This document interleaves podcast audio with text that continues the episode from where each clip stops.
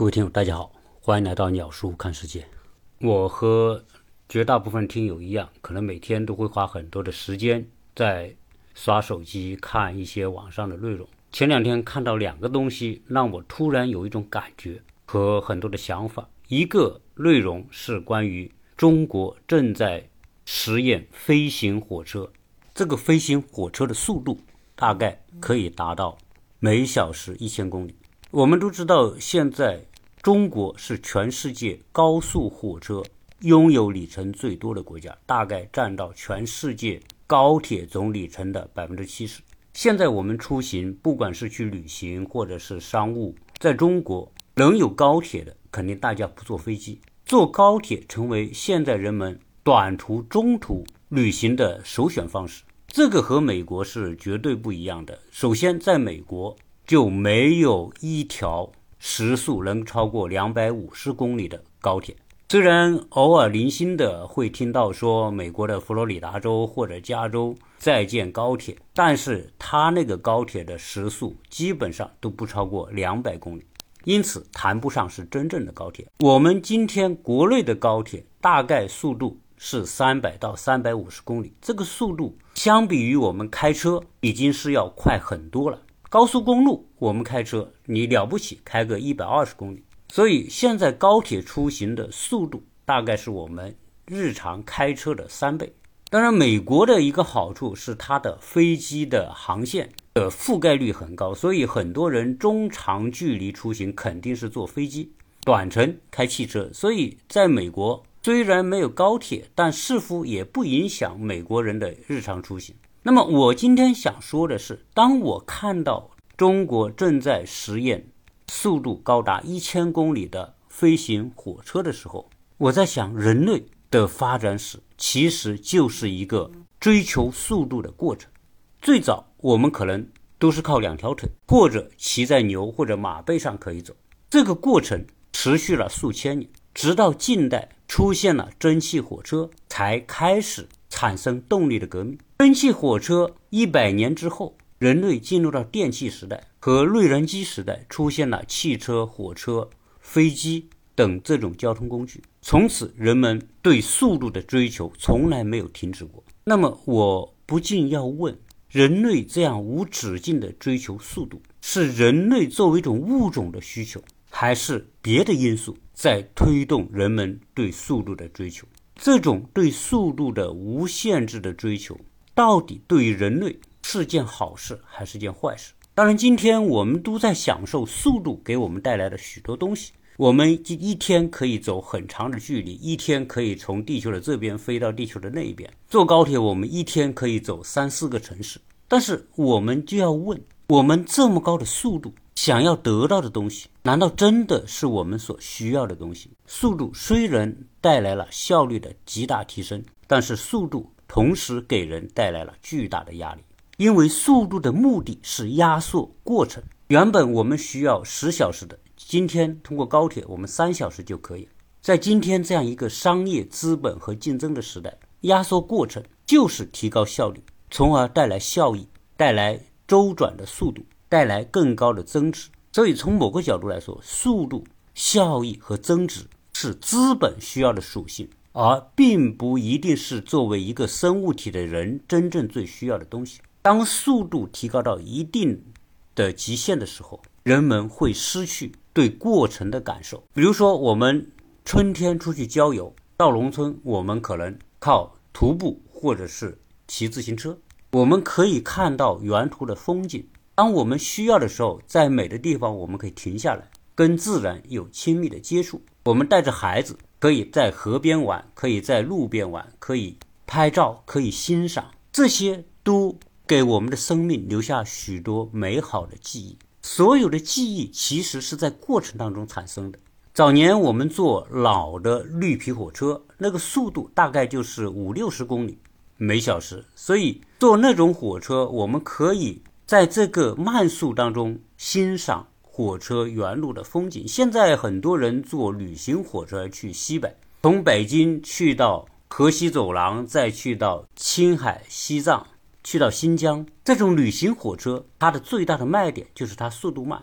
它可以在很多的站点停下来。假如说现在一千公里时速的飞行火车出来了，从北京出发去到乌鲁木齐，可能三个多小时就到了。而且未来的高速火车有可能是真空管道的火车，这个火车是在真空管道里面抽真空之后，由于阻力小，所以它的速度甚至可以达到三千公里、四千公里。因此，你从北京去到乌鲁木齐，可能一个小时就到了。而在这一个小时过程当中，由于人和火车都在管道里边，因此你就没有办法去欣赏原土的风景。那么，这种速度。带来的就是对结果的极致追求。我们今天再看看各种社会现象，其实可以看得到，人们越来越忽视过程，而强调和追求结果。这种对速度的无节制的追求，也给我们带来极大的压力和各种各样的内卷。这个社会变得如此的急躁，甚至变得越来越单调、枯燥和贫瘠。失去过程的生活，失去过程的工作，失去过程的成长，让我们失去很多美好的记忆，也没有办法累积和沉淀很多美好的东西。其实，对于速度的追求，不仅体现在我们说的高铁、飞机这种交通工具，在我们的日常生活、工作的每个领域，都体现了速度和效率的影子。比如说，我们看到各种各样的速成。今天，你要打开手机，打开网络。各种广告里边都告诉你很多速成的方法，什么炒股有速成的方法，各种技能的学习可以速成，办各种班、考各种证可以速成。速成是否成为今天商业运行当中的一个最大的卖点？有时候我在想，速度上来之后，我们失去了什么？在速度之下，其实我们这个社会，我们每个人会失去很多美好的情怀，没有时间，没有空间去酝酿。累积、沉淀和享受过程当中的美好。我们经常说，现在你还能够找到谁会用传统的纸写一封信寄给谁吗？我估计在中国已经没有了。大家拿着手机，一秒钟可以把你所要传递的信息通过手机、微信和视频传到地球的每个角落。所以，我们觉得信息传递的速度基本上可以秒到，这就是常态。回想四十年前、三十年前，那时候没有手机，也没有电话，基本上远距离的通讯就靠写信。而且我们写封信，装在信封，贴上邮票，在信封里面还能够加上一个卡片或者照片。那个时候，家人之间的传递，很多时候通过信件。今天我们说，现在年轻人谈恋爱很难，大家谈恋爱都是赤裸裸的，要那个结果。你能给我什么？物质上的享受，精神上的享受，什么样的呵护，大家都直截了当要的是那个结果。然而现在，不管是男方女方，突然发现他们其实给不到对方要的那个结果，所以大家就会觉得现在谈恋爱都没有意思，因为现在太过追求速度和结果，所以彼此都没有情怀。没有情怀的人在一起谈恋爱，怎么可能谈出味道来？所以，你要是在三十年前或者四十年前，你要谈恋爱，你找准一个对象，你不停的给他写信，基本上一个男的追求一个女的，只要这个女的没有对象，你写三十封信之内，对方就会有感觉。你不停的给他写信，不停的夹一朵花，给一个明信片，或者是给一个惊喜，自己画一幅画，放在信封里面寄给对方，你持续的用这种方式去追求一个异性。基本上这个异性是逃无可逃，原因是什么？原因是那个时代的信息传递方式速度慢，而在这个慢的过程当中，有很多美好的想象、美好的期待、美好的盼望。有想象、期待和盼望，会激发我们心灵的很多潜能。所以在那个时候，基本上只要会写信，都可以追到你所喜欢的那个异性。而现在。基本上来说，这种手段和方式大家都不用。老师，如果你要回头，今天你想追求某一个人，你真的用这种很传统的方式去追求一个女异性，有可能带来的效果会比你现在用网络的方式会带来更特别的效果。前不久我还看到一个视频，就是在一个餐厅里边送餐的服务员，他们不是走路去送餐。就是从后厨把做好的菜端到客户的桌上，每一个服务员是骑着电动双轮车，就是站在一个双轮的电动车上，以极快的速度从厨房传递菜品到食客的餐桌上。这种川流不息的感觉，我在想他们在追求什么？他们也是在追求一种服务的速度和效率。当我看到这种场景的时候，其实给我的是一种压迫感。我并不觉得你骑着轮子把菜端到我面前，会比你走路端到我面前好到哪里去。因为我的感觉是你如此的着急要把东西送给我，其实你追求的是对下一个客户的服务尽早的到来。所以从某个角度来说，你骑着轮子在我面前跑来跑去，从某个角度是对我的漠视。所以速度上来之后，人与人之间接触的感觉会变得淡漠。今天我在聊这个话题的时候，很多人会说，中国今天改革开放发展到现在这个状态，不就是当初深圳提出来的“时间就是金钱，效率就是生命”吗？这种口号，我们不能说它不对。但是我们也不能说它就是我们人追求的终极目标。当我们提高效率，节省了时间，确实从商业运营的角度来说，可能有机会让你赚更多的钱。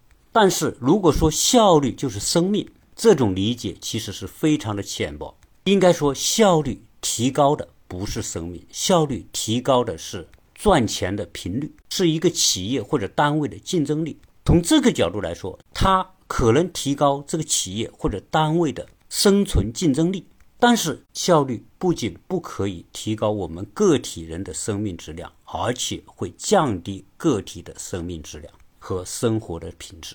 今天我们看全中国哪些城市是最宜居的城市？很多人都会说成都是宜居城市，长沙是宜居城市。为什么？因为这些城市体现出一种慢生活，特别像成都，大家大量的时间可以花在茶馆里边，花在餐厅里面，一壶茶可以聊天，所谓的慢生活。我们中国人出去旅行，我们到了欧洲，到了美国，我们会说欧洲人没有效率，美国人没有效率。你看欧洲人一天干点什么？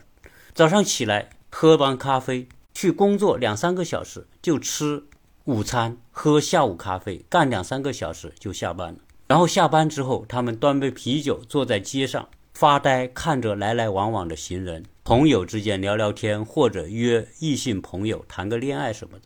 我们觉得欧洲人生活很没劲，很闲散，很悠然，节奏实在太慢了。星期天都不开门做生意，下午六点五点之后店门就关了，就回家了。说这些欧洲人真的很蠢，有钱都不知道赚。所以我们可以看得到，中国这么多年所形成的思维意识，一切都围绕着金钱，围绕着效率，围绕着速度。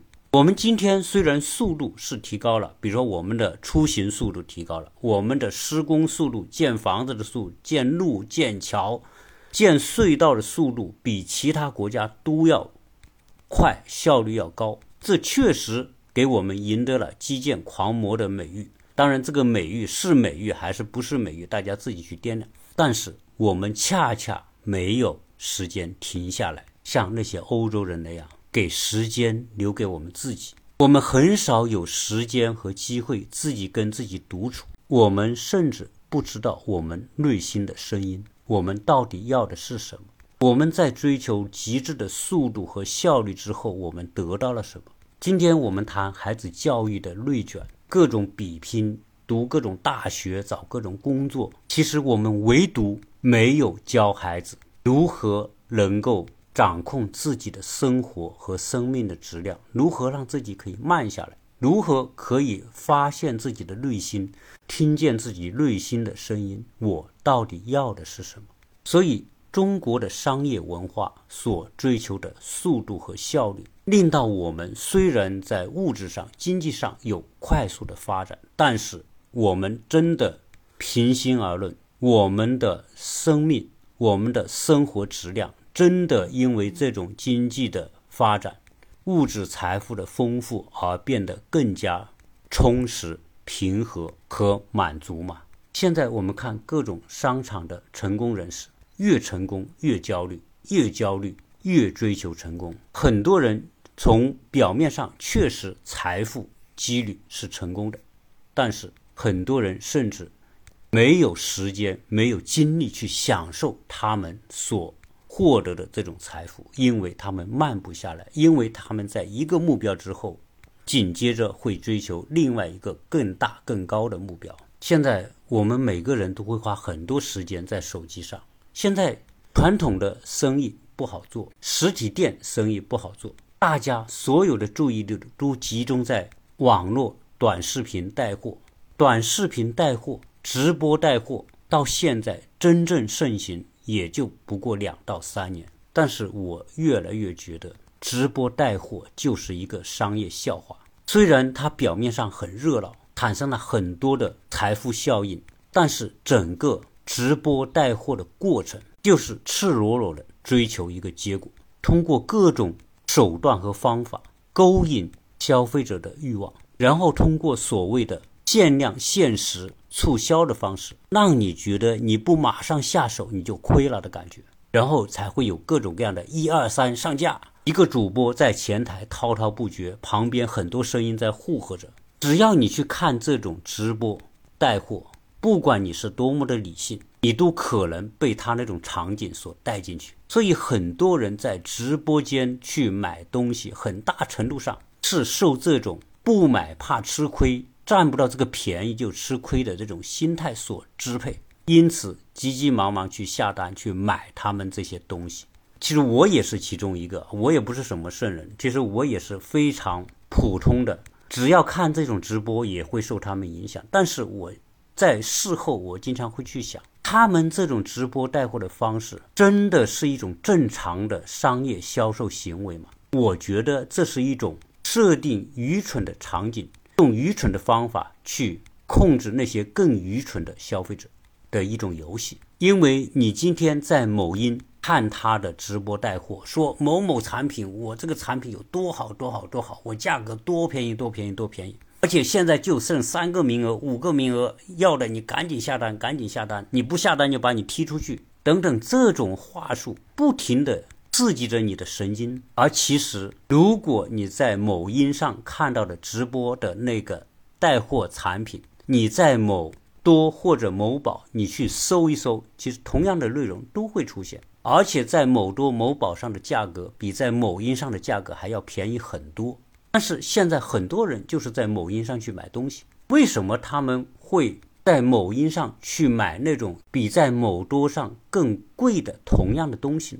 原因就是某音这种视频直播带货所营造出的那种供不应求的场景，那种演示，那种能说会道的那种方法。大家知道，如果你要买一个东西，这个销售员是起了很关键的作用。同样一件东西，他用什么样的方式去引导你，去激发你的欲望，让你想要占有它？不同的人所使用的话术是不一样的，而达到的效果也不同。那那些在某音上的那些直播带货的那些主播们，那人家可能是万里挑一的。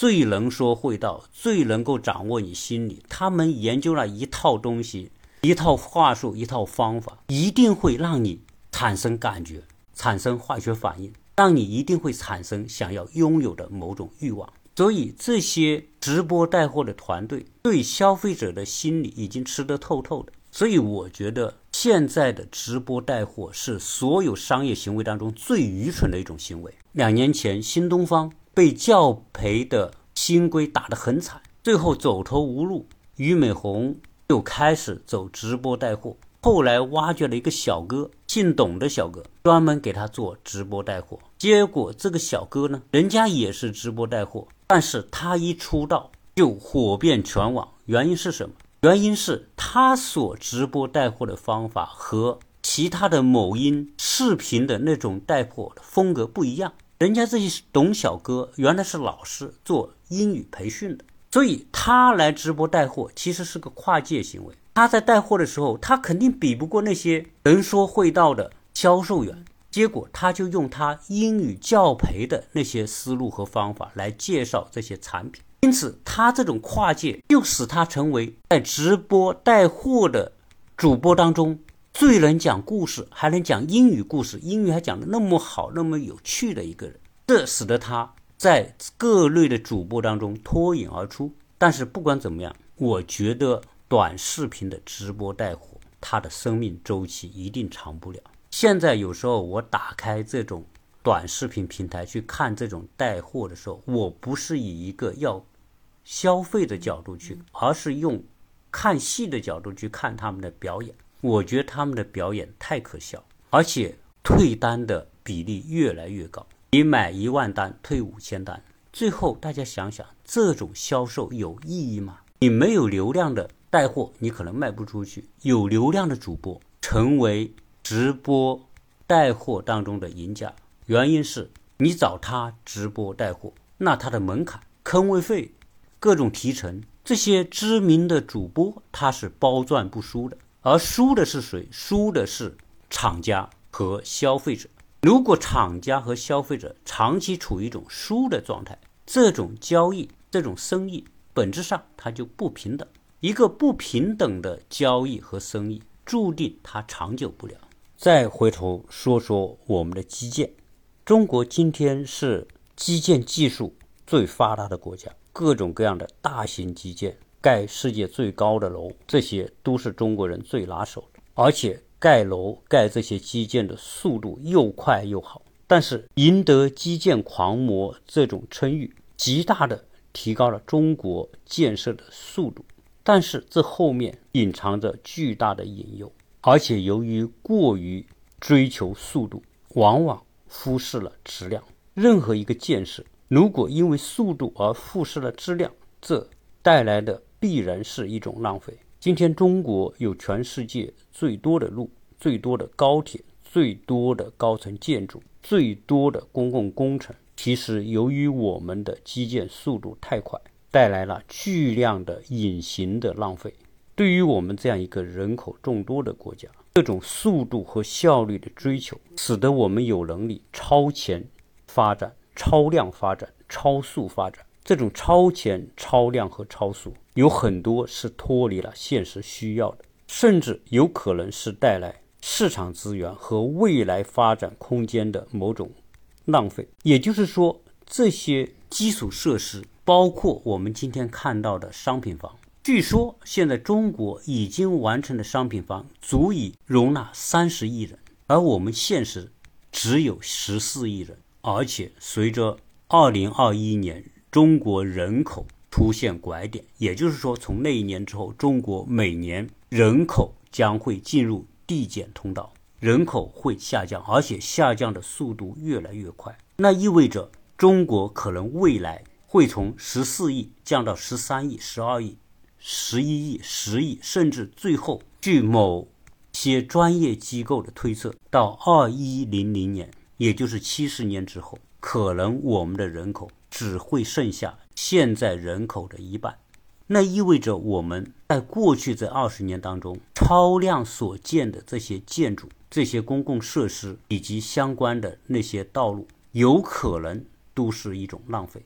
有可能我们把本属于下面几代人的生存发展机会提前给消耗掉了。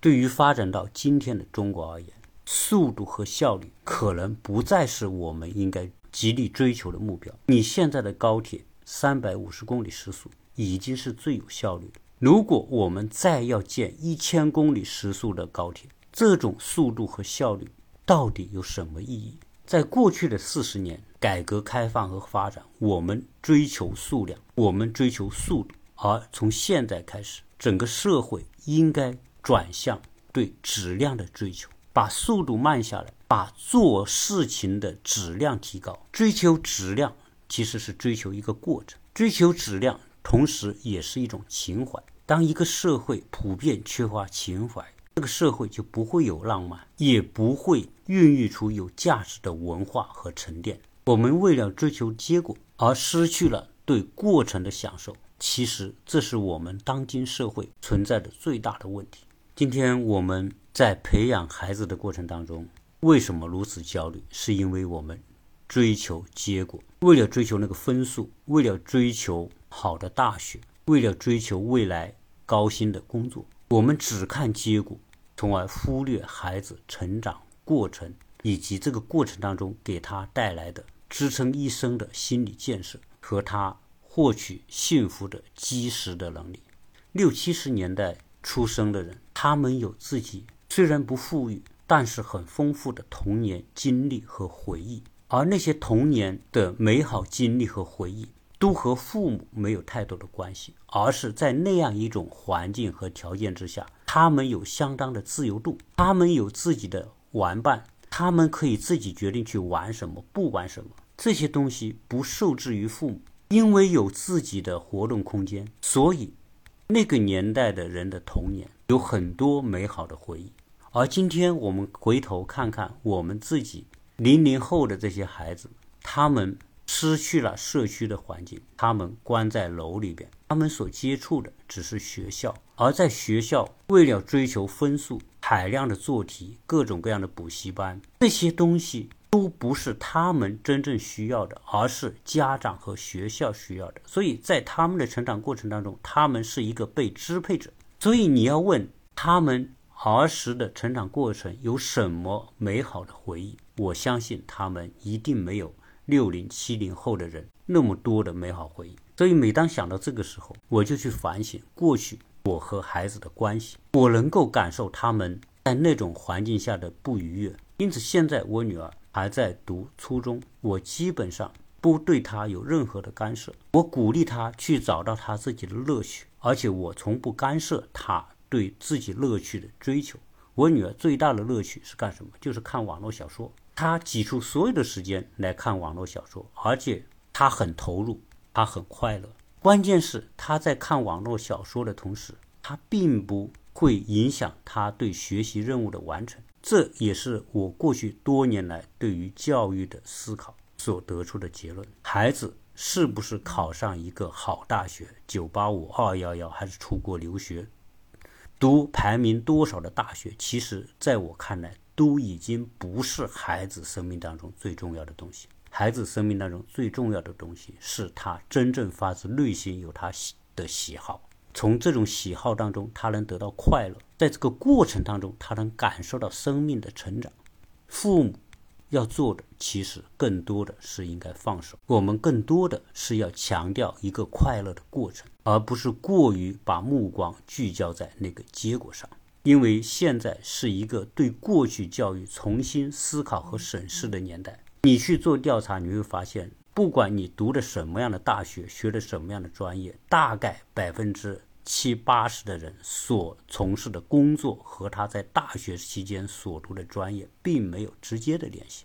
读一个大学仅仅是为了适应社会，做一些素质上的储能而已。在这方面，我发现我的很多听友和我是同频的，因此我也很乐意在这方面跟大家交流。包括这次我在美国跟很多专门从事基础教育的美国专家进行沟通和交流，我发现美国有很多的机会，很多的教育资源其实都是可以对外国人开放的。比如说，我们现在是中国家庭的孩子，完全可以利用暑期。参加美国的很多夏校和夏令营，甚至可以让一些孩子在美国的一些学校插班就读。你可以在暑期两个月去体验美国的教育生活，你也可以在美国的一些学校读一到两年，因为小孩子的语言适应能力最强，他可能在这两年当中就可以很好的。掌握英语，掌握英语文化，以及对美国社会、美国学校、美国家庭的了解，再回到国内继续国内的学业，这种交叉学习的方式，未来会有越来越多的家庭去接了。有很多的家长会觉得这个可能会影响到他们在国内学习的进度。其实，以我们自身的经历，我们想当初我们大学毕业。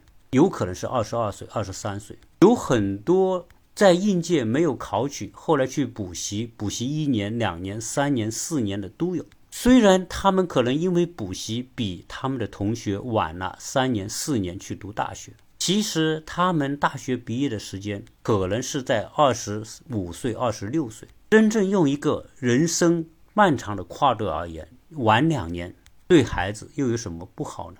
所以去美国插班读书已经成为很多家长和孩子的一种追求，因为他们不再追求二十二岁大学毕业。因为以我女儿的经历，她在美国读了几年书之后，她回到国内，他的英语就是他们学校、他们班上最棒的，这给他带来极大的自信。所以现在他在学习上根本不需要我们去管，他有自己的管理方法。这也是我。特别想跟大家去分享的我的个人感悟。二零二三年，我们国家一千一百多万大学毕业生，据说毕业后找不到工作的超过百分之四十，而且包括很多留学回来的，也未必能找到像样的工作。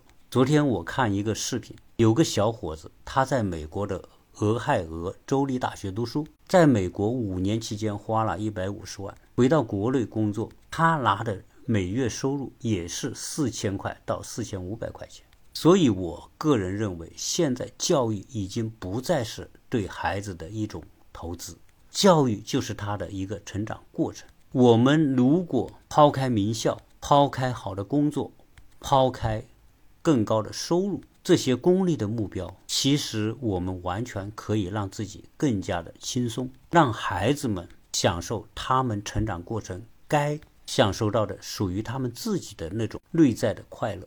现在这个时代已经变得完全的多元化。过去通过读好的小学，升入好的初中，好的初中升入好的高中，好的高中进入好的大学，好的大学找到好的工作，从此就会有好的生活的这种单一逻辑已经不成立。